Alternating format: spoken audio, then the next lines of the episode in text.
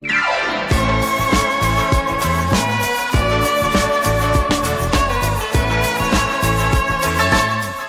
家好，欢迎收听不一定广播，我是小马，我是勺子。嗯，这期节目我们继续上一期的主题，跟大家来聊一聊那些当爱已成往事，见证了美美好过，但是最终破碎过的感情的音乐。对，然后在开始节目之前，先来宣传一下我们的各种平台。我们有个微信公众号叫做不一定 FM，大家可以在上面找到乐评推送、音乐随机场，还有每期节目的歌单。在每个推送的后面都会有勺子老师的个人微信号，可以通过那个加他的好友，然后加入我们的听友群。我们还有一个网站叫做不一定点 me，就是不一定的全拼点 me，大家可以在上面找到使用泛用型播客客户端订阅我们节目的方法。然后今天第一首歌是来自阿巴合唱团的《Dancing Queen》，是出自他们一九七六年专辑《Arrival》。嗯哼。这个阿巴是一个瑞典的流行组合，是由两对夫妻组成的。然后这个 A B B A 就是他们名字首字母的简称。是的，对对。然后他们的 logo 第二个 B 是翻过来的。嗯为什么呢？因为有一次他们拍照的时候，就是手拿着这种大字母的嘛。然后第三个第二个 B 他就给拿反了。拿反了。拿反之后反而看起来很好看，然后就觉得误打误撞的成了他们的 logo 的这个形状。OK，对。然后他们解散也是因为婚姻破裂而解散。对他们两对嘛，然后两对都破裂了。对对对对对，是。然后他们其实，嗯，我觉得除了这些歌，比如《Dancing Queen》、《妈妈咪呀》，还有那《Gimme Gimme Gimme》、《Gimme Gimme Gimme》，后来被那个麦当娜采样唱的那个《Hung Up》，就是那特别特别炫的那个 Loop 电子乐的 Loop。然后，呃，他们还有《妈妈咪呀》的这个电影是根据他们的。歌来改编的，先改编成音乐剧，又改编成了音乐电影，呃，出了两部电影，都是英国的票房冠军。哇，对，音乐剧，OK，好厉害。所以他们是史上最畅销的艺术家。OK，对啊，最开始他们是两个男的先认识的，一个叫，哎呀，我现在特别的怵，你知道吗？他们瑞典名特难读啊。反正就这阿巴马，四个人，两个 A 是女的，两个 B 是男的。对，这是两个 B 嘛，就是一个叫 Benny，一个叫啊 Bjorn。我不知道怎么读，因为 O 上面加俩点儿，然后像 Birk 那样的 Birn 是吧？有可能。对，然后呢，他们其中一个的 Benny 呢是另外一个瑞典流行组合叫 Hap Star 的成员，然后这个 Birn 呢是这个民谣组合叫 Hot Hotney Singer 的一个主唱。他们两个乐队在巡演的时候，在同台巡演，然后他们俩就认识了。六六年的时候，两个人开始共同呃创作。他们合作的创作的曲子会分别给两个团来唱，然后六九年的时候呢，这个 Benny 呢就参加了欧洲歌唱大赛的瑞典预选赛，嗯，但是呢，就每个国家都只能派一个去，他一开始都排第一，后来就排成了第二，所以他没有入选。然后在参加这个比赛的时候，他就遇到了这个呃一个 A，就是叫 Annie Annie Fried，OK，然后他们就结婚了。然后呢，Andy f r e d 是一个童星，十三岁的时候就出道了，当时就组建了乐队。然后六七年的时候，他能拿到过这个国家级的这个瑞典国家级的这个歌唱的那个奖项。在六九年的时候，这个两班那个 Bjorn 们，他们的各自的乐队都开始解散了，然后就开始合作那个录制唱片。然后这个时候呢，Bjorn 呢认识了另外一个 A，叫呃 e j e n s a 然后呢，他们就一九七年的时候结婚了。他们在一九七零年的时候，两对儿人就是为了互相增进感情嘛，一块儿去塞浦路斯去度假，然后就在当地的海滩上做了即兴表演。这个是阿巴第一次合作演出，OK，共同演出。然后七一年的时候，安妮·弗瑞德就是其中一个 A 嘛，做的个人专辑的时候，他们四个人第一次齐聚在录音室版本里面去。然后，一九七二年的时候，觉得这四个人非常的搭嘛，两个人两个对儿之间的感情也很好，所以当时一个名字叫做 Beer and Danny a j e n s a and Annie Fried 的身份出道，就特别长的一个名字，对，就把他们四个人的名放在一块儿，对对对对对，然后发了一支第一支单曲叫 People Need Love。然后，一九七三年的时候发了首张的录音室专辑叫《Ring Ring》，然后这个制作人就就崩溃了，你知道吗？就没法叫这个名字太长了，说，所以后来就给他简称 A B B A 嘛，就叫阿巴。阿巴呢是瑞典的一家鱼罐头的公司名。但是在国外就并没有这个用法嘛，所以说唱片公司就去跟这个罐头公司去谈判，说我们能不能用这个名字当我组合的名字。然后这个罐头公司一开始不干，后来说呢，后来也同意了，说你只要不让我们丢人就可以啊，这肯定的。然后也没让他丢人了。对呀，这个提振销量肯定是。对。然后七四年的时候，他们第三次参加了这个欧洲歌歌唱大赛的这个预选赛，然后他们入围了欧洲的决赛。最后拿到了冠军。嗯他唱的那首歌叫《滑铁卢》，然后这个也是他们的知名的单曲之一。然后，因为他们并没有用瑞典语唱，而是用英语唱的，所以他在全世界范围内都很火，并且在美国也开始崭露头角。因为一般情况下，欧美流行音乐。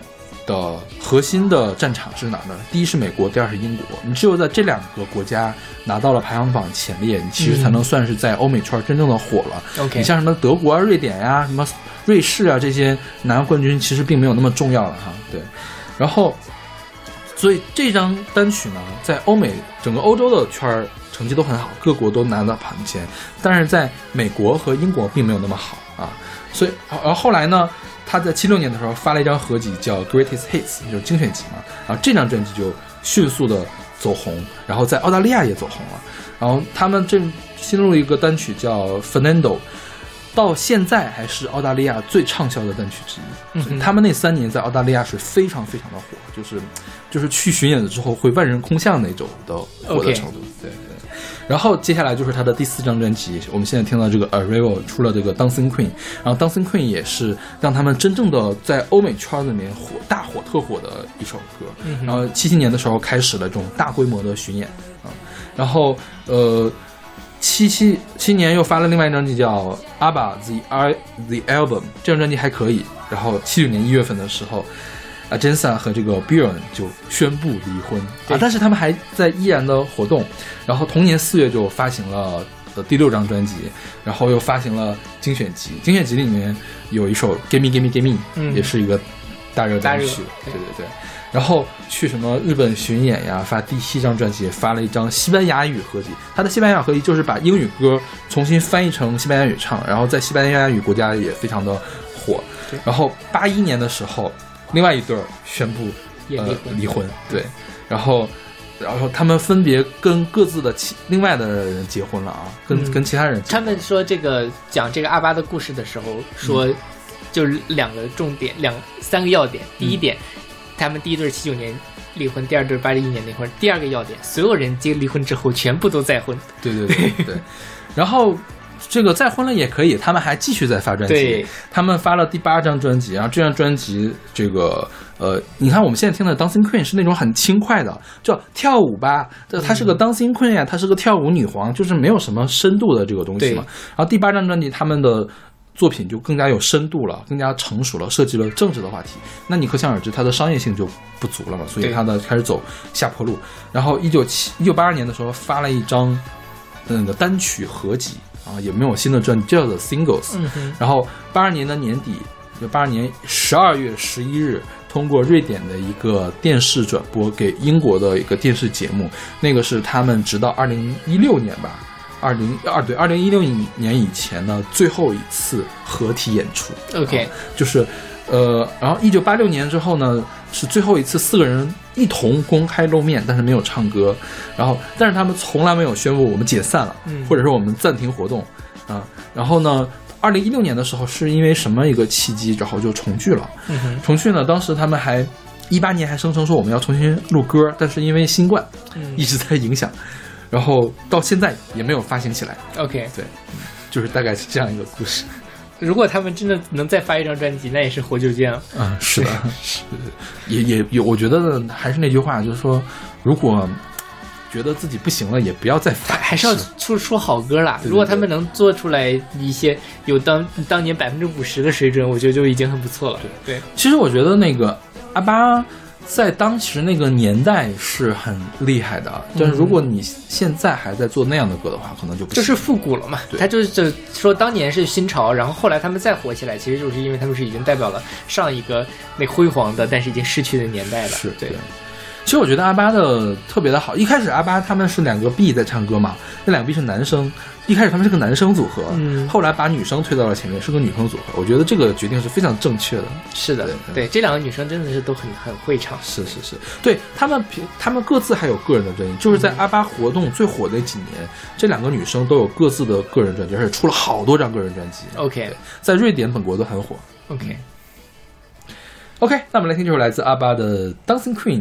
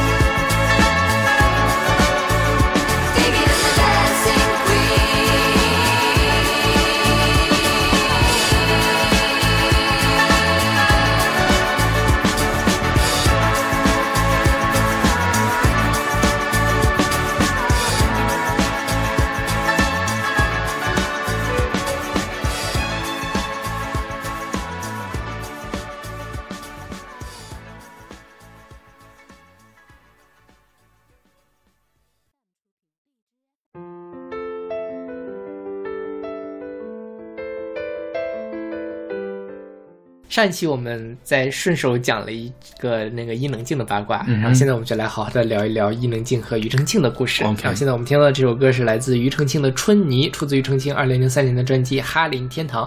这首歌是伊能静作词，庾澄庆作曲演唱的，也是非常可惜的。庾澄庆不可能再演唱的一首歌。庾澄庾澄庆后来唱过，对庾庾澄庆后来上综艺唱过这首歌。天哪，他是以什么心情唱的这首歌呢？可能就已经当爱已成往事了嘛。OK，对，反正反正庾澄庆现在好像也谈恋爱了，还怎么样？反正因为我觉得庾澄庆和伊能静，庾澄庆是受伤了的那一个，对，是吧？对，伊能静和庾澄庆呢，反正这个故事。当年也是那种很模范婚姻的模范爱情那种感觉。伊能静本身她是一个，她姓伊能嘛，她的养父应该是日本人。然后她后来是，其实我们当年在讲飞鹰三叔的故事的时候讲过伊伊能静早期的这个打拼史。然后呃，她就回到了台湾发展。然后在台湾发展的时候，也就一直的在谈恋爱。伊能静早年间谈恋爱的一个故事是什么呢？就是侯孝贤找她拍电影。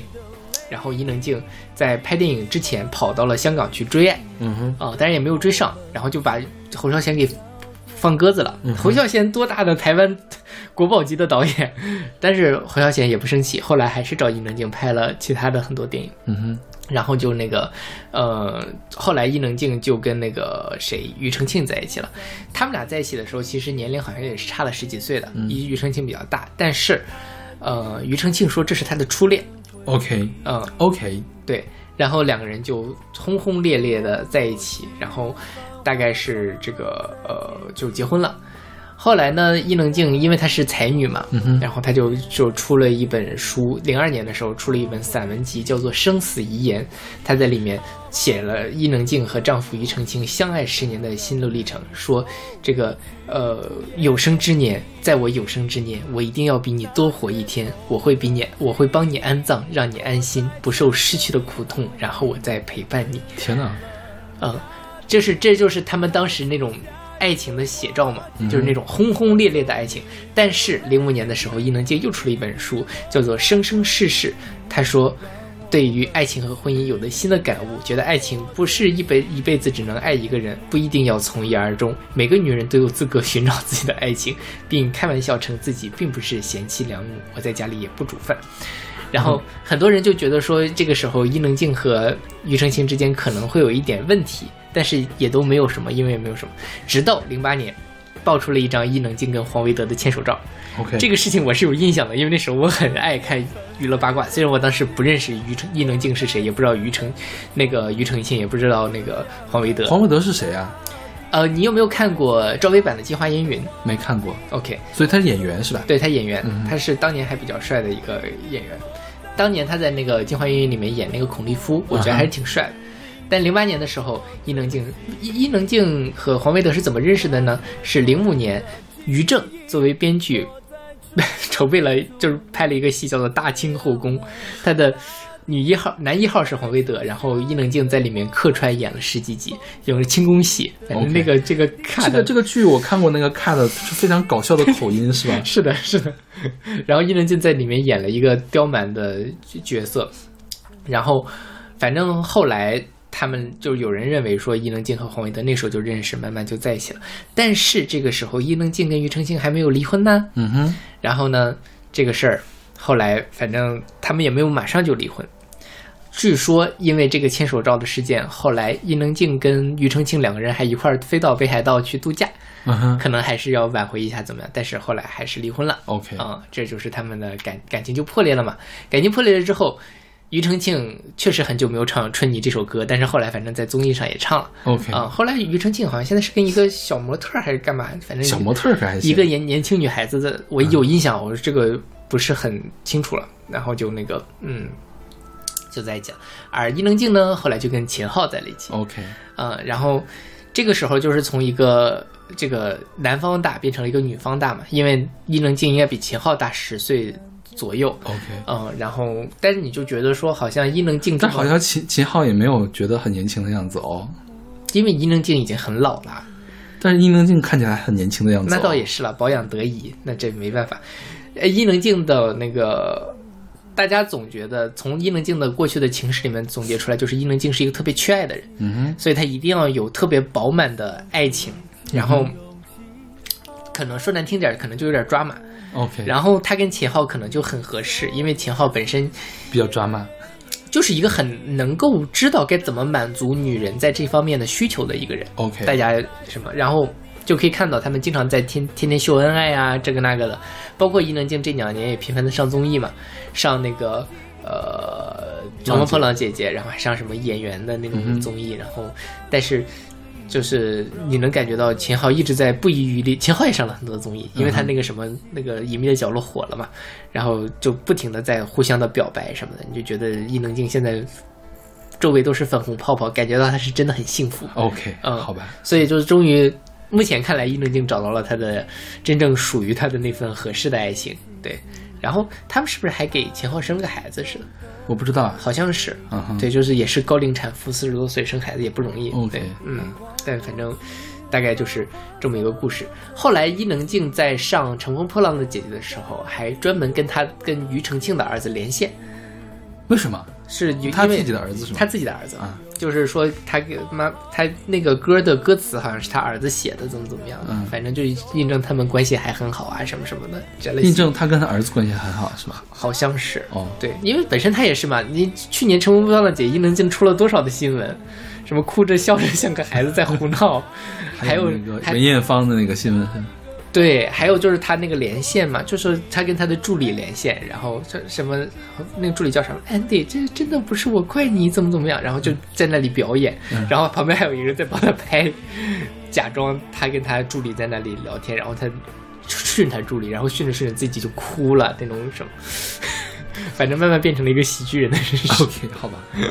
但是我我其实，如果你进入到伊能静自己的世界里，你可能能够。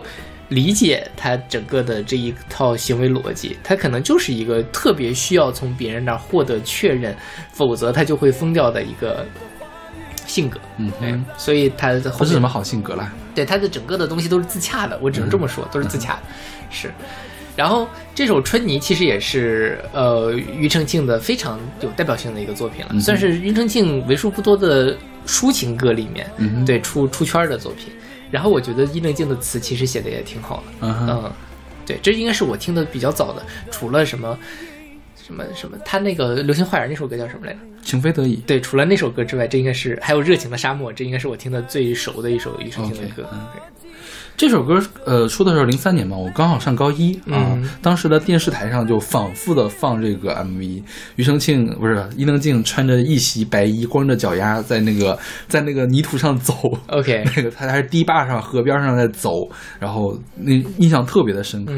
然后嗯，应该是初中的时候，当时。我们地方的那种文艺台会转播台湾的超级星期天，嗯哼，然后庾澄庆就是超级星期天的主持人，然后当时是伊能静生孩子，所以庾澄庆请假就不主持了。但是他在美国还是在哪儿？日本生孩子嘛，嗯，正好要做什么美国的外场，我记得是给那个谁，那个叫青蛙王子叫什么来着？唱那个冬天的一把火。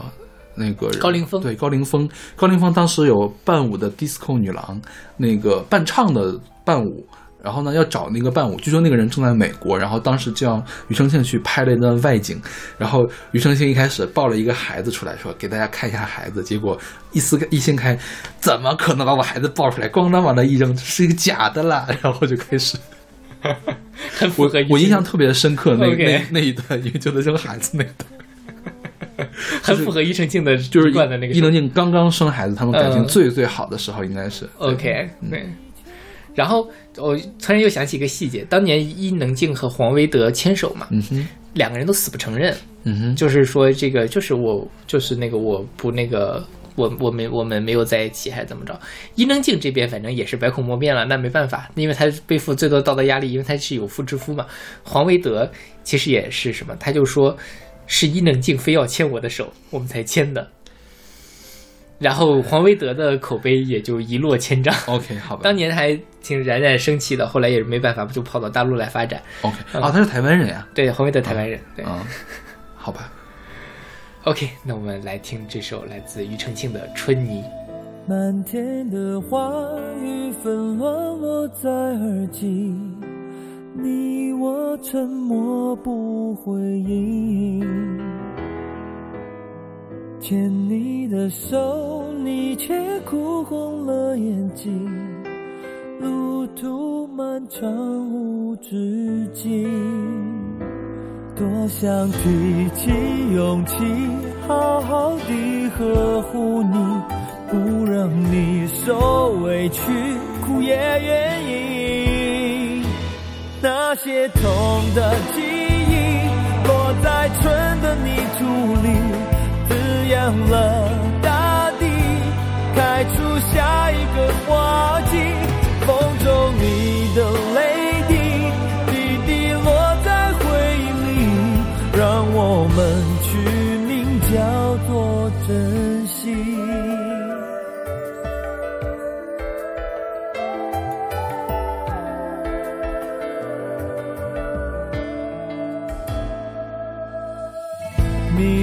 散尽，一切终于变清晰，爱与痛都成回忆。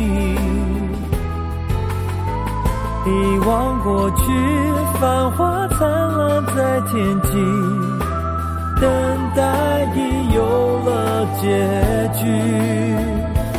我会提起勇气，好好地呵护你，不让受委屈，哭也愿意。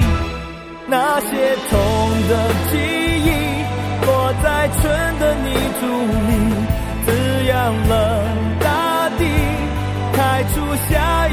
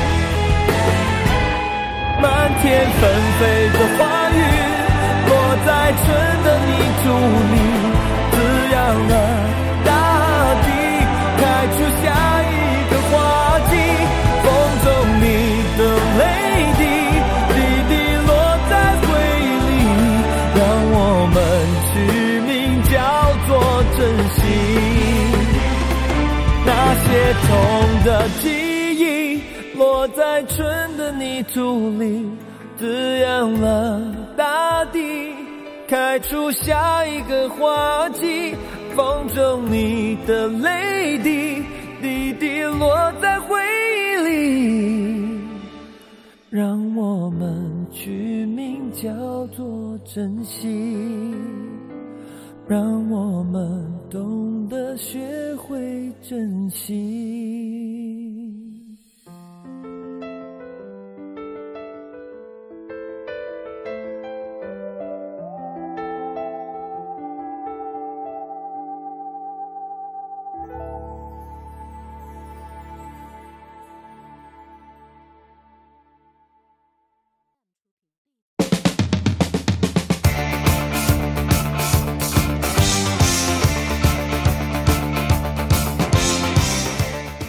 们现在听到这首歌叫做《潇洒走一回》，这歌真的太像潇洒走一回了。对 是来自 Blondie 的《Call Me》，选自他们一九八零年的专辑《American Gigolo》。嗯哼，这个 Blondie 我们之前选过他的歌吧，《Heart of Glass》是吧？对，好像是。王菲也翻唱过他的这个歌。然后他们是一个美国的摇滚团，一九七四年成立，然后一九八二年暂停活动，然后一九九七年一直到现在还在活动。他们是美国的朋克和新浪潮音乐的先驱。对，然后里面的两个核心人物，一个叫 Debbie Harry，一个叫 Christine。嗯哼，他们呢当时也是一对情侣。情侣，对对。然后这个他们的感情还挺什么的，就是当时是这个男的吧，我记得好像是嗯他因为患了一种比较什么的什么自体免疫的皮肤病，然后就是说就是经常会有那个起泡什么的，嗯然后就反正比较严重。然后这个女生就为了照顾他，然后所以一九八二年的时候才暂停了活动。啊，暂停活动其实会更更精彩一些，就因为当时八十年代初的时候没有缴税，嗯，美国的税国税局给他开了巨额的罚单 OK 把他们别墅都罚没了。啊。然后呢，甚至就是这个 David Harry 后来写了自传嘛，说衣服都被人拿走了，嗯哼。然后就导致他的乐队没有办法办下去了。，OK，然后当时这个 Christine 不是患病住院嘛，嗯，没有治疗费，所以乐队暂停了活动。好惨，对，然后因为乐队在，因为那个时候很苦，所以他们两个都开始吸毒。嗯。啊。然后就是，其实他们八二年在一起，他们是八九年的时候才分手的。对，对，就是共共共同度过了一段苦日子之后分手。嗯，但是具体的原因我也没有查到是为什么。是，嗯所以后来他们复合的时候，他们俩都在是吧？嗯，对，都在，但是呢，已经不是男女朋友关系了。OK，对，嗯对，嗯。然后这个 Call Me 啊，确实是很像《潇洒走一回》。对，但是呢，就是像而已，我觉得完全没有抄袭的嫌疑。应该是这个歌更早一些，嗯呃，是更早一些 OK 但是我觉得《潇洒走一回》也没有抄袭的嫌疑，是就只不过是撞了、这个、撞了几。个音而已。对对对对对对，就是是就是第一句那个拉西当然面到是就是比较比较容易撞嘛，是的，但是它就是个音阶嘛，你就很容易撞呀。对对对，因为后面的其实就很很不像了。是是是的，对然后你看那个 Blondie 当时，她那个女主叫 Debbie Harry 嘛，她算是一个女权主义者，呃，因为他好像是安迪沃霍尔的画里面是不是还有他？啊，好像是对，他特别有名的地方就是他那个颧骨特别的好看。嗯就是他长得本来好看嘛，就因为他的颧骨特别的突出，然后可能才上了安迪沃沃霍尔的画。然后他这个队叫 Blondie，Blondie 金发美女，在欧美的这个文化里面就是花瓶的意思嘛。嗯，然后呢，就是一直都是当做一个花瓶的存在。但其实你去看 Ronnie 的歌的话，他好像又不甘心于当这样一个对，花瓶。包括你就听他的演绎，他也是一种比较硬气的朋克的对对对对感觉的嘛，对对对吧？他怎么可能是当做一个花瓶任你观赏呢？是对，嗯。然后这首歌它本身讲的也是，就是感觉他他也是他们热恋或者怎么样时候写出来的歌，嗯就那种随时随地都在表白、嗯 c a l l me call me，然后就是，呃，你白天 call me 也行，晚上 call me 也行 OK，，come cover me with kisses baby，cover me with love，OK，好吧，真的是好热情呢。是啊。那好，那我们来听一首来自 Blondie 的《Call Me》。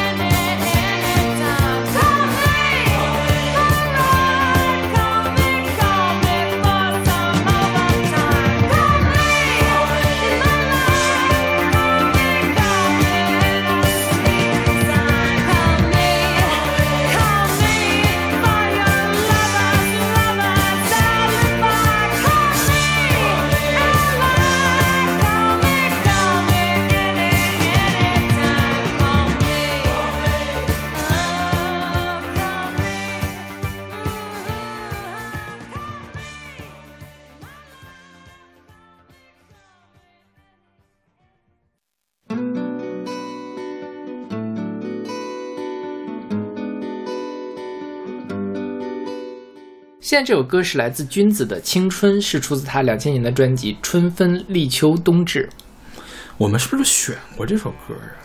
我们肯定选过他的歌，清明节的时候是不是选的对这首歌？，但是未必是选的《青春》。很有可能就是因为当时也讲到了汪峰什么的，我记得，但是你提到君子，就不得不提到的就是高晓松和汪峰，因为这首歌是汪峰写的。是的，对对，这汪峰自己也唱过，对吧？OK，嗯，然后我们重新讲一遍君子的故事。对，君子是这样，君子大概是九十年代，他应该是当时是去新加坡留学，然后嗯回到九七年的时候回到广州，然后开始做做自费歌手，嗯那时候还叫自费歌手，就有的时候是签约，有时不签约的嘛。OK 嗯然后他和小柯当时一块儿合作了一首歌，叫做《一起做吧》。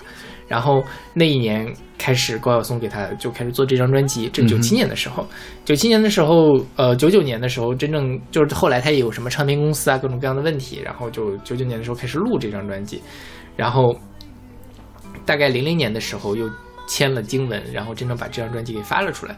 但是这张专辑发出来不久之后，君子就自杀了，嗯哼然后相当于是一个很很遗憾的一个，因为君子当时已经算是有一些崭露头角的那种比新生代的那个女女生，因为她的气质很独特，嗯包括她的嗓音啊之类，都是在那个时代很很很不一样的，你很难找到跟她我觉得在这个时代也很难找到跟她一样的。是的，是对对对，所以就是她的那个自杀，大家都很意外。然后后来就，反正大家就会想说这个事儿到底怎么回事嘛，然后就，嗯、牵扯出来两个人，一个是高晓松，一个是汪峰。嗯哼然后高晓松是当时他的制作人嘛，然后就那个呃，觉得君子的妈妈就在采访里面大骂高晓松说：“这个你说好要娶君子怎么样，但后来你就翻脸不认人，怎么怎么样？”就觉得可能是因为他的原因。然后君子去世后不久，有一个记者去采访高晓松，说：“你对这事儿怎么看？”然后那个高晓松说：“我不认，我跟句子很不熟，我跟他只见过两面。”，高晓松说的。嗯，对，然后，然后这个非常 ridiculous 的一件事情，你听我讲完你就知道怎么回事。然后我跟他也，我也没有给他写过歌啊，对啊，你可以，你应该去问问别人。然后就是这个事儿，后来告就是报道出来，大家都很生气嘛，说高晓松你怎么这样？然后高晓松过了几天说我没有接受过任何媒体的采访。再过了一个星期，这个报纸道了歉，说我们采访的是高峰。就是对高峰是就是那个高峰啊，就是大中国的那个高峰嘛。OK，好吧，呃 好吧。然后但是就把它当做了高晓松，这是这个事儿。反正但是总之而言，就是君子的妈妈其实是很不喜欢高晓松的，嗯哼，但是同时君子的妈妈其实还挺喜欢汪峰的。嗯哼，就是君子跟高晓松大概分手了之后，后来就跟汪峰在一起了，嗯甚至于就是有两个版本，就是可能在一个版本是说他们俩在君子去世的时候还在一起，还有一个是在君子去世的时候他们刚分手，嗯哼，嗯，然后包汪峰跟后来他的老婆在一起了，嗯，就是这两个什么，然后这首歌就是汪峰写的嘛，嗯。嗯，汪峰写的，高晓松制作的。对，嗯。是，然后呃，但是呢，就是说君子去世的时候，然后那个汪峰还到了现场，嗯然后精神崩溃大哭这种，所以就感觉可能感大概率他们当时还是关系很亲密，要么还在一起，要么就刚分手那种感觉。然后后来汪峰给君子写了一首歌，就是《美丽世界的孤儿》，嗯就是会提及到那个，就是这这个君子的这个事情。嗯哼，然后呃，包括君子的墓志铭也是汪峰写的，它里面也写了这个美丽世界的孤儿怎样怎样的，对，所以嗯。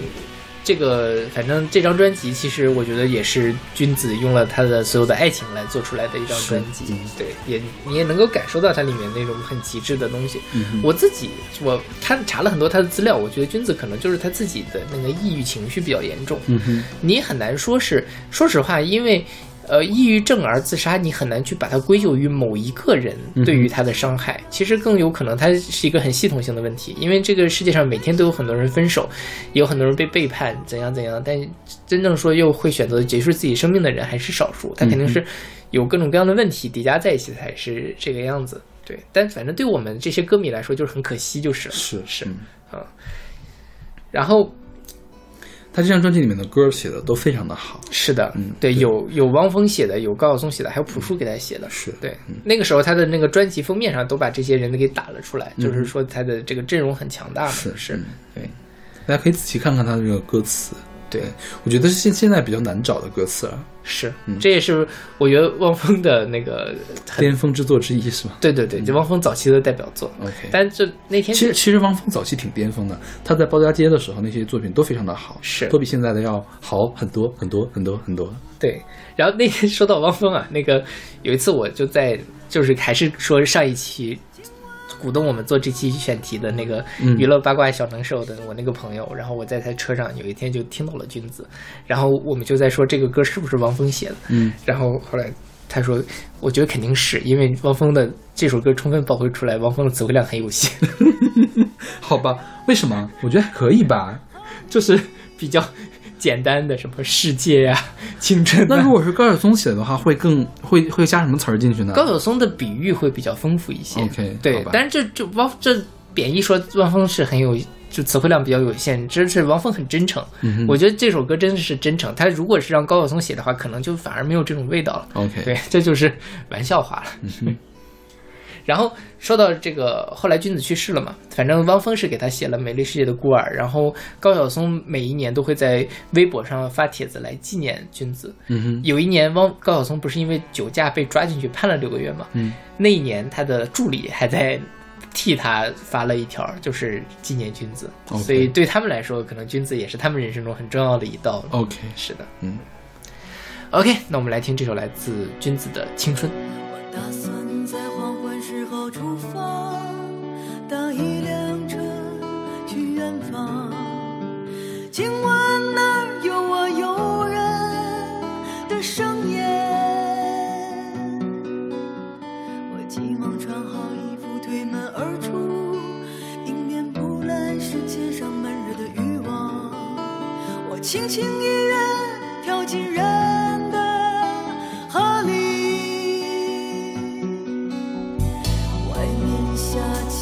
小雨，雨滴轻飘飘的，像我年轻的岁月。我脸上蒙着雨水，就像蒙着幸福。我心里什么都没有，就像没有痛苦。这个世界什么都有，就像每个人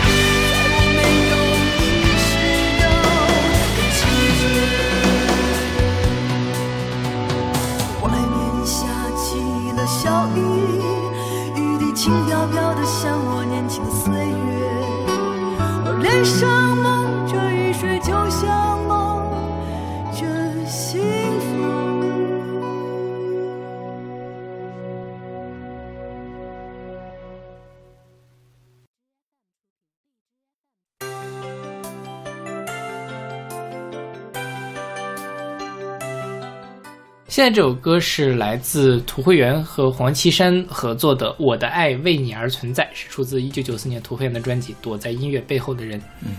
呃，这首歌的这个 critic 其实比较奇怪，因为一般的专辑上可能不会出现黄绮珊的名字，对，他可能我因为我没有见过实体的专辑，我猜的啊，可能是在这个最后的 credit 里面写人生是谁，嗯。是黄小珊，OK，当时还叫黄小珊。哦，对嗯对，然后他们就是，其实这张专辑整个的是以涂慧源的名义发行的。嗯哼，然后涂慧源是谁呢？涂慧源是一个台湾的著名的音乐制作人，他最著名的歌就是《听海简爱》，还有《往事随风》《飞鸟与鱼》等等歌曲，就是他写的或者是制作的。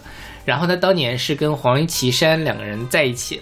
黄绮珊他们为什么在一起呢？是因为，呃，一九八六年的时候，涂慧源和几个呃音乐圈的朋友来到了广州的一个类似于当时的歌厅来听歌，然后听被台上的女歌手的唱功惊呆了。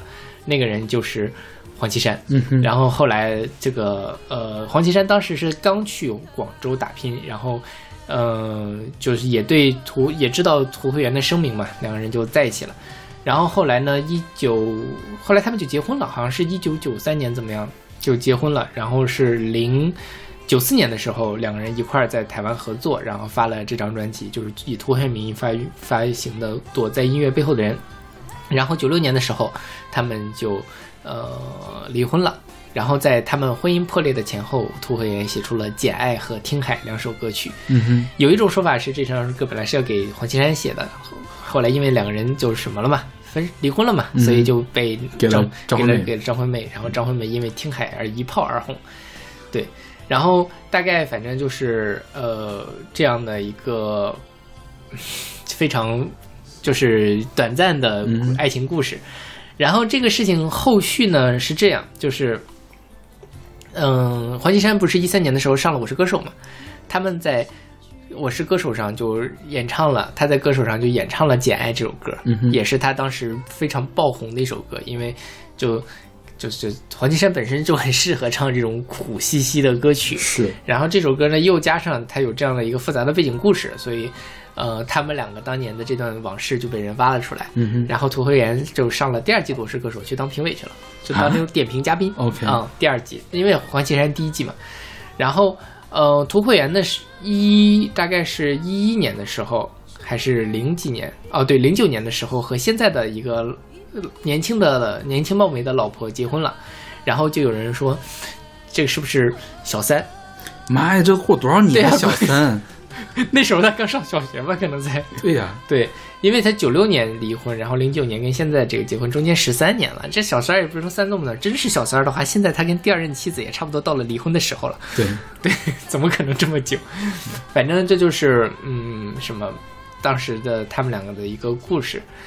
呃，后来这个，就是我现在在听他这张专辑的时候，我觉得他们俩确实在某种程度上还是挺搭的。嗯，因为土慧远本身就适合写这样的苦兮兮的歌，然后很大的这种歌，很宏大的。那黄绮珊的唱功也很能驾驭得了这样的作品，嗯所以他们这张专辑，我因为之前没有听过，为了这个，你之前没听过这张专辑？我之前没有听过这张专辑 OK，我听了一下，我觉得确实，嗯，还是当年两个人在一起是有理由的。我觉得这张专辑是黄绮珊在她出《小霞》那张专辑之前最好的水准最高的，就是而且是碾压其他所有专辑水准的。是，虽然说黄绮珊在零零年的时候出了那个什么《只有你》啊，是吧？嗯那那个对就是被称为那个什么，就是专业级的这种声乐教材里面会选进的那个歌，但是那个歌被他就是不是被他唱的，我觉得那歌本身就毫无感情，嗯就而且三观不正。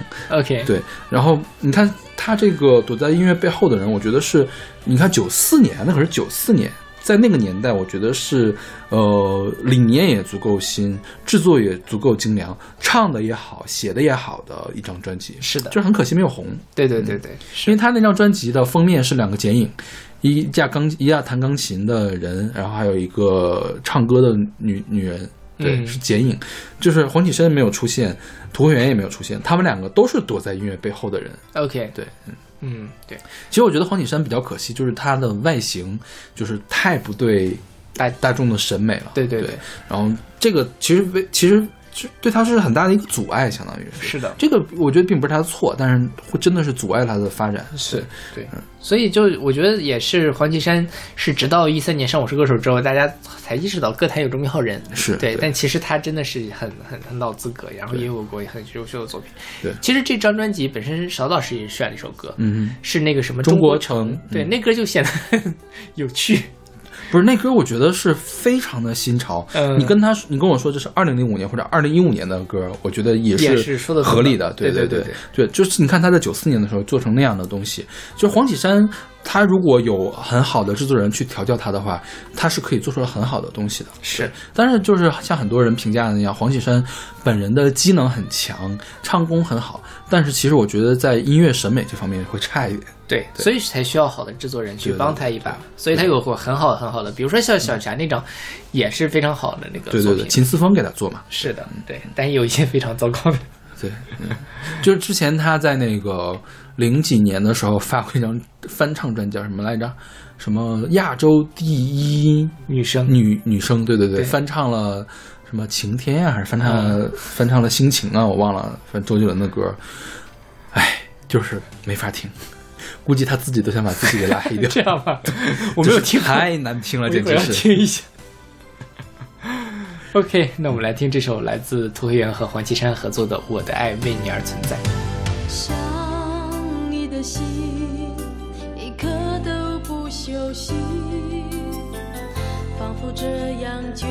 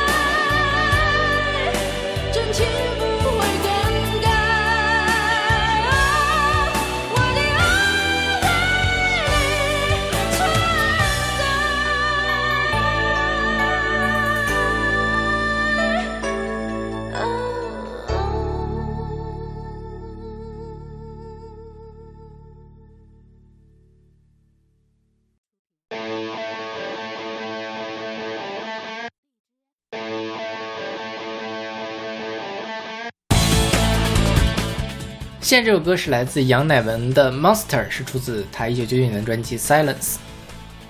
然后这首歌的作词作曲是林伟哲，也是他的当时的男朋友，应该是、对。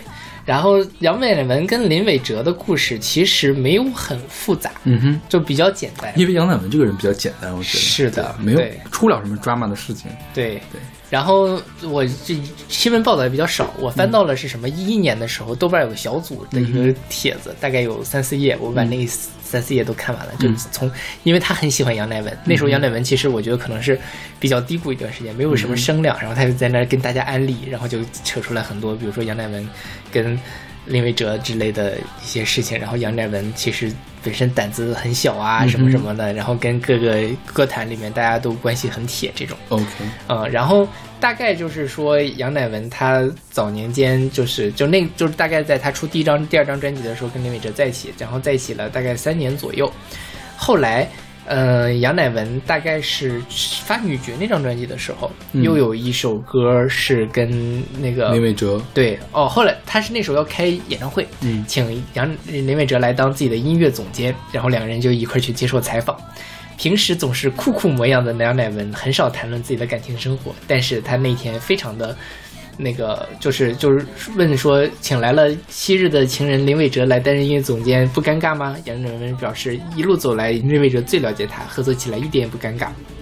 然后，呃，在接受访问的时候，杨乃文也大谈情史，题目杨乃文大谈情史，林伟林伟哲旁边十分尴尬。嗯就是说她第一个男朋友是黄立行，但两个人只交往了两个多星期，然后和梁林伟哲竟什么什么什么跟谁？黄立行，对那个黄立行是吗？对啊，我觉得，我觉得他们俩是搭得上的吗？我觉得可以啊。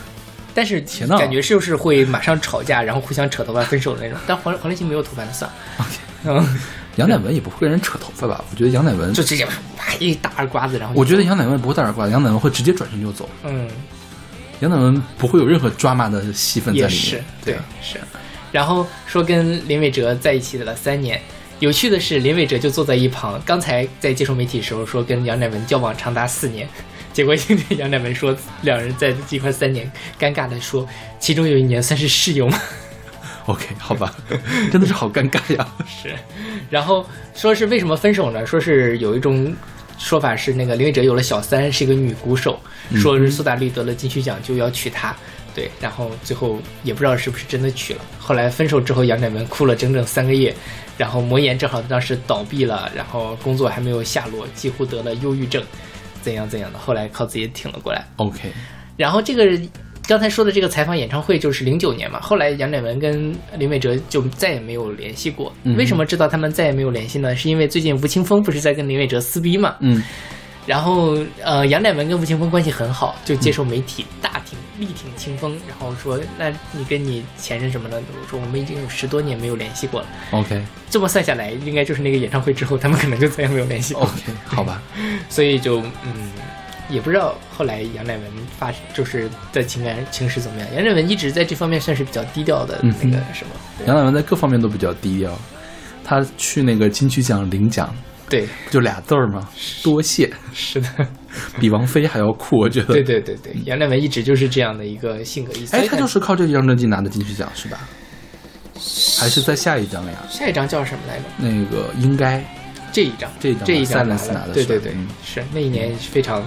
嗯非常厉害，厉但现在大家来那个提到杨乃文，就是当年他曾力压王菲、范晓萱，不拉不拉不拉拿到金曲奖，OK，如今却没有人知道怎么怎么样。那也那倒也没有了呀，还是有很多人知道他的。就这种现在这种头条体的文章嘛，UC 体的文章。但其实啊，我想想，我最开我高中的时候特别喜欢杨乃文，嗯但是我上高中的时候，杨乃文的磁带已经完全买不到了。嗯你像杨乃文的最后一张就是第三张专辑，应该是零一年的时候出的，嗯。然后这张专辑九九年，再上一张专辑九八年嘛。他后来不是发了一张精选吗？嗯、精选，你听我说完嘛。嗯。精选是在我上高中高二的时候才发的，，OK，那张精选呢，呃，还是魔岩出的，但是那嗯。魔岩已经濒临倒闭，嗯。所以他们的宣发就是销售渠道就比较少，然后呃，一般的滚石唱片的呃销售店不会销售它，所以我们那儿的唱片店买不到那张专辑。嗯的磁带，嗯磁带就没有出，只有 CD。我还是去了我们大概能有几公里之外的另外一个学校的门口的音像店买到了他的这个磁带 CD，OK 没有磁带就没有、啊没有磁带。OK，然后呢，CD 里面一张杨乃文的正脸都没有，所以我直到上大学都不知道杨乃文长什么样子。我记得那张专辑的封面是一个插画式的杨乃文，对对对，里面所有的东西都是插画。嗯然后我一直都不知道杨乃文长什么样子。OK 然后唯一一张杨乃文小小的照片是什么呢？我听杨乃文的这首歌也是 Silence 里面这首歌，是张震岳给他写那个我要我给的爱，我要的爱，你给的爱，你要的爱，我总是分不清，反正我给的爱是吧？你给的爱再要要不回来，我给的爱，我给给的爱，我得给爱，对，总是分不清叫什么啊？我给的爱。然后呢，它上面有 Silence 的那个小封面，嗯就是小小的那一块儿，因为它是 Now 的那个精选嘛，嗯就有一个专辑的封面特别的小，大概是长那个样子。我，然后你那时候也没有网络，嗯电视上也没有杨乃文，对然后那个精选集一点水花都没有，嗯然后真的就是追星追得很惨。是啊然后我当时就是一直想找到杨乃文的磁带，我去跟我们门口的音像店老板去聊，去跟我们另外挺远的一个学校的门口的音像店老板去聊。他说：“哎呀，当年九八九七年星星堆满天，大家都会唱，现在找不到了。”对，杨乃文女爵那张什么时候发的？女爵是零六年才发的，你上大学我上大学了。对 OK 对但是其实我觉得女爵就没有原来的好听。那当然是的，然后我第一张精选的时候，那因为那张专辑那张 CD 我回家就要听，回家就要听。嗯然后那平时那歌那页看了无数遍，百分之九十的歌都是林伟哲作词、作曲、编曲。嗯，对对对，那是他们爱情的结晶。是是是，对啊，当然还有什么陈 陈绮贞给他给他做的曲，啊对李宇环给他做的曲。是然后这首歌是在另外一张专辑里面我买到了，是魔岩的校园演唱会。嗯呃，有杨乃文、李宇环、陈绮贞、顺子和莫文蔚。哦，我知道那个，对对啊，我然后这时候还没有发《Silence》这张专辑呢，是在《Silence》之前，嗯他唱的是 demo 版里面的英文歌词 OK Monster，、啊特别的难听。我总觉得那个英文怪怪的，尤其是杨乃文的现场吧，嗯真的是比较一般。是说实话，真的是比较一般，因为导致我一直都很不喜欢 Monster 这首这个这个专辑，呃，这是这首歌。嗯啊，我想起来了，后来我买到了这两，我买了 CD，又买到了磁带。嗯我是托我门口那个音像店老板千方百计帮我要到了两盘这个磁带卖给我的。嗯哦我我买到了磁带，然后结果后来就天天在那个复读机里面啊，不是复读机，那我买了随身听了，买了一个松下不到一百块钱那个一百多块钱的那个随身听，天天在听。然后我当时最喜欢的歌就是这首歌，我就发现它的录音室版本和它那个 demo 的英文版会差的非常的远啊、然后我会天天在唱这，天天在班里面唱这首歌，嗯知道吗？然后当时我同桌就很崩溃，你能给我听听吗？这个歌到底是什么样的？怎么这么难听呀？然后我给他听他说，嗯，确实很难听。这歌可能在那个时候不是那种典型的，对对对对三年左右的流行乐的东西，对是确实有点什么，然后这个歌词其实也挺另类的，我觉得对对对，是吧？是的，嗯，因为当时我喜欢杨乃文，其实我们班应该是其他所有人都是通过我认识的杨乃文，嗯他们都不知道杨乃文是谁，嗯也不知道杨乃文长什么样子，OK，因为我都不知道杨乃文长什么对呀样子。，因为当时其实这样搞到了挺多奇怪的磁带，像那个陈绮贞的《还是会寂寞》，嗯也是这样搞到的磁带，是我们门口音像店老板他的哥哥也在开一家特别小的音像店。有一天在翻箱倒柜去找旧货的时候，找到了一本新的。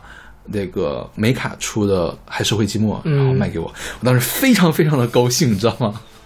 哎呀，好开心啊！那个时候能遇到这种事情，对对嗯，那时候快乐好简单，对，那时候就每周六周日会去跟音像店老板去那什么、嗯去聊天，所以我说这首歌我要选到我的那个什么里面的，是，到时候音乐速写里面的。到时候你可以把这个故事再讲一遍。OK 对，OK，那我们来听这首来自杨乃文的《Monster》。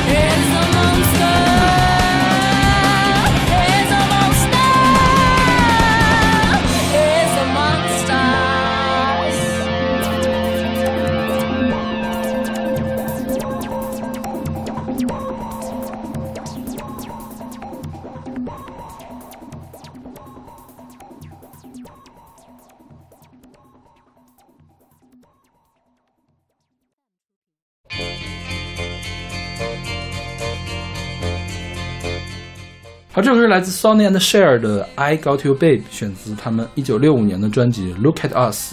这个 share 就是雪儿奶奶是吧？嗯，对嗯，Cher 是被称为 Goddess of Pop 流行女神啊，她是连续四个十年都有 Billboard 的冠军单曲的歌手唯一一个。嗯啊然后连续四个十年，这个事儿就很可怕了，你知道吗？从六几年到九几年，六七八九嘛，四个十年都有。他九九年最后一个冠军单曲，九九年的 Believe。嗯哼，然后这个 Share 另外一个人叫 Sony Bono，呃，那个这个是男歌手，他们呢是在一九六二年的时候认识的，一九六四年的时候结婚啊。然后当时呢，Share 是在干嘛呀？是在一家咖啡厅里面当店员吧，还是怎么的？嗯然后呢，呃，Sony 就介绍 Share 成为了一个录音室歌手。最早期最早的时候是在其他的人的唱片里面做伴唱，然后六四年不结婚了嘛？结婚了之后，他们就开始组成了组合，叫 Sony and Share，呃，发单曲。六五年发行了第一张专辑，叫《Look at Us》，就这张专辑。第一个单曲就是现在这个单曲《I Got You Babe》，然后是大获成功。然后 Share 也开始发个人的专辑，他们两个就开始上各种各样的综艺，当时的综艺，对。然后接着发了第二张专辑、第三张专辑嘛，到了一九六八年。一九六八年的时候，那个时候什么东西正火呀？Papas 的 Mamas 正火，妈妈妈桑的 Papas 正火。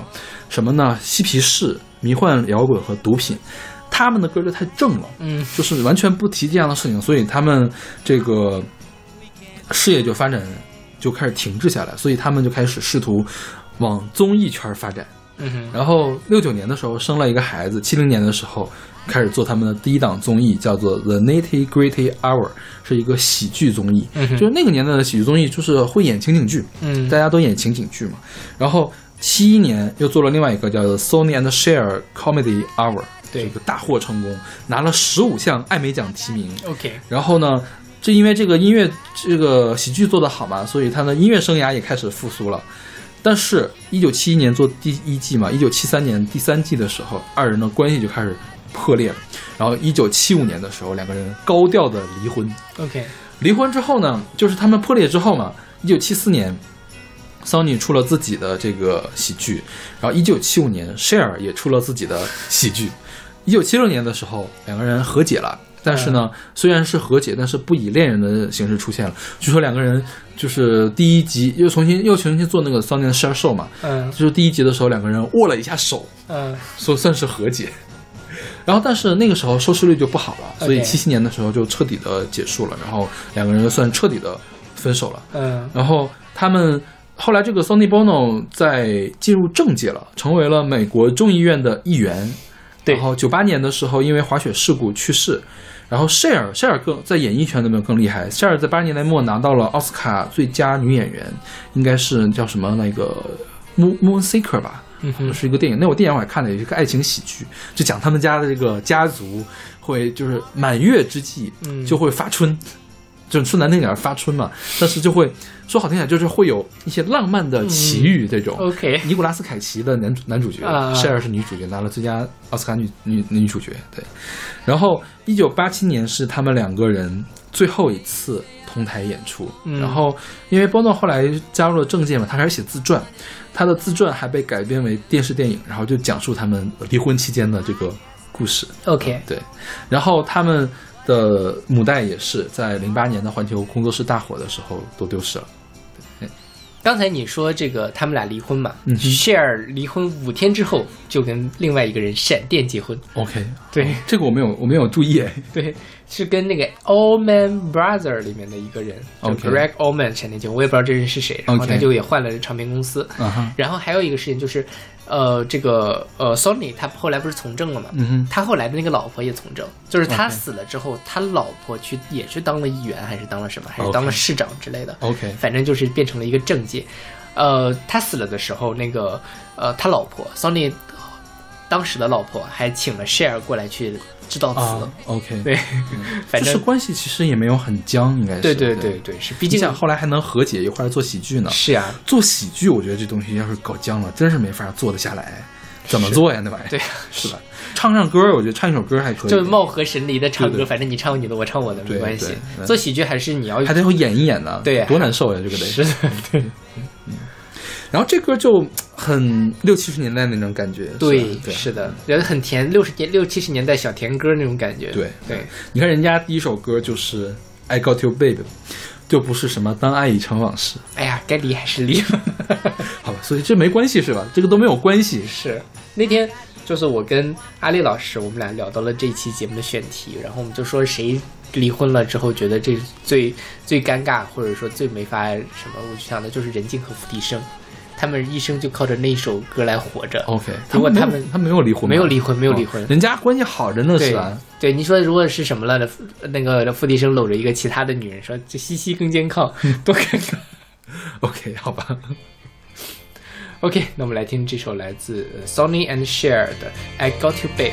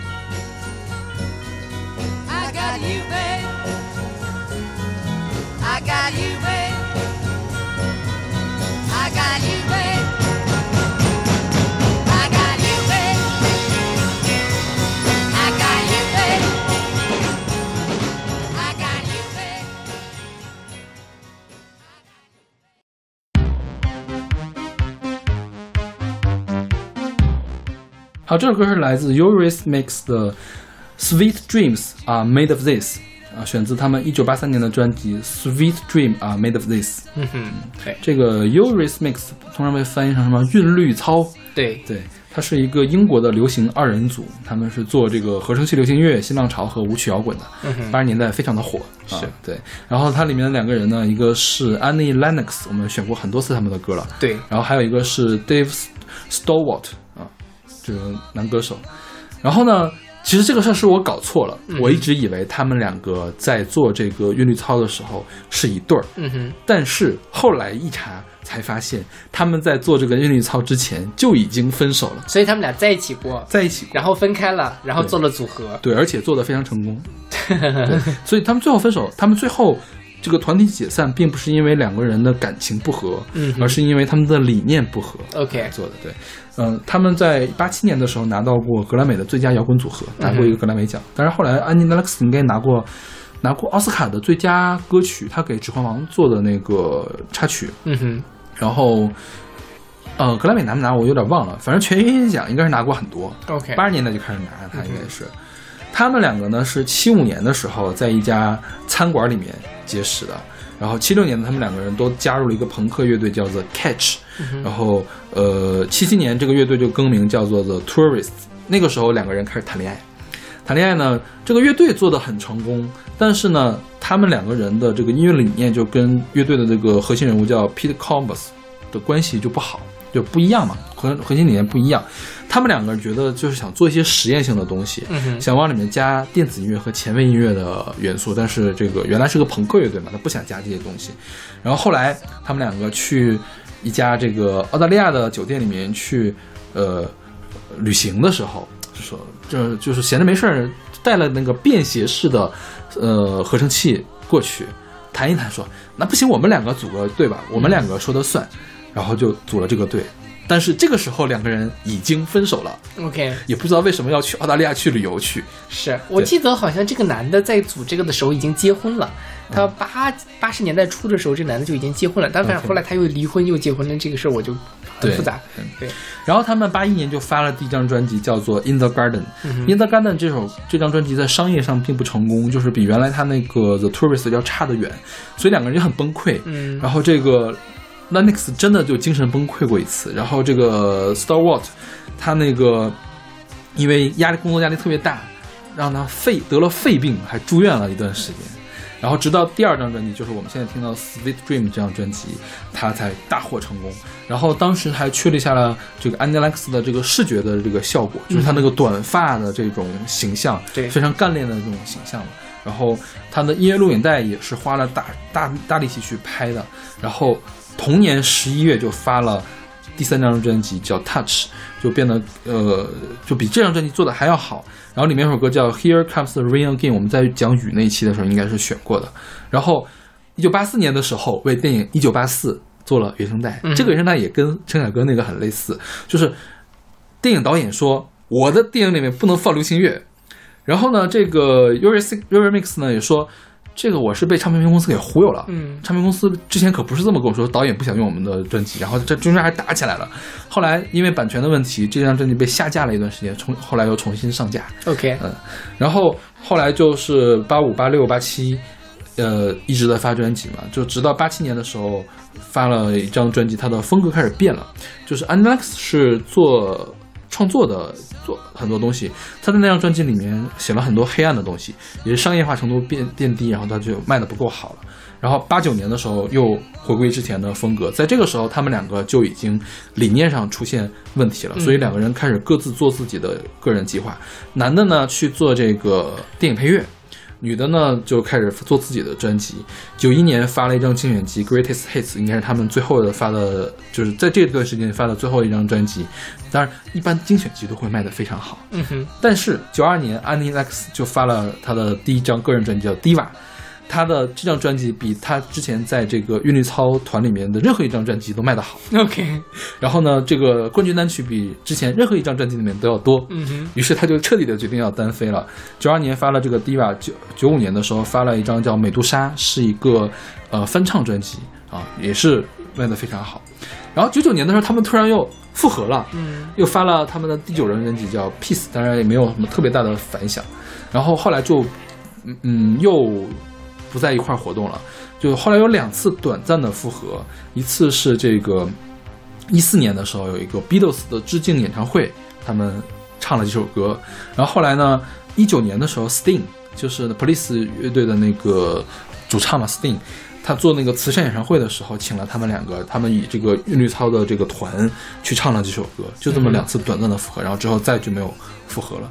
他们呃后来都是各自结婚的嘛，九十年代开始互相的互动就比较少了。然后二零一三年的时候，当时这个 Dave Stewart 是做了一个画展还是摄影展，有媒体去采访啊，然后就透露说说安妮 Lennox 安妮 Lennox 在近期结婚的时候都没有叫他。为什么要叫你？因为其实并没有那什么嘛，没撕破脸对吧？对，嗯。因为是七七年，你想他们在分手之后还做了那那么长时间东西嘛，对对。其实我觉得他们驱动他们两个在一起的并不是感情，嗯，就是让他们分开的也不是感情，对，所以我觉得这个 Dave Stewart 他生气还是有还有有有道理的，我觉得。当然，当然我们并不是当事人啊，不知道他们究竟发生了什么事情。对对对对。OK，那我们今天用这么一个就是文不不太切题的，对对对，这个应该选到我们下一期节目里面去。就是我们我们策划了这么几种，还有一个是，呃，跟我们这些类似的。我们这个是唱的时候两个人还在一起，嗯我们接下来想选那种，就是分手了之后两个人互相唱过去的这种感情啊，或者互相唱对方啊，要么怀念，要么 diss 啊，要么什么都可以，对对要么道歉呀、什么的都可以。是要么，然后呢，就是这可以做两期节目了，是吧？然后还可以再做两期，这不是分手了吗？嗯我们选那些没分手的，真正的爱人对真正的知心爱人对 选两期。我觉得选四期都选得出来，对对，是吧？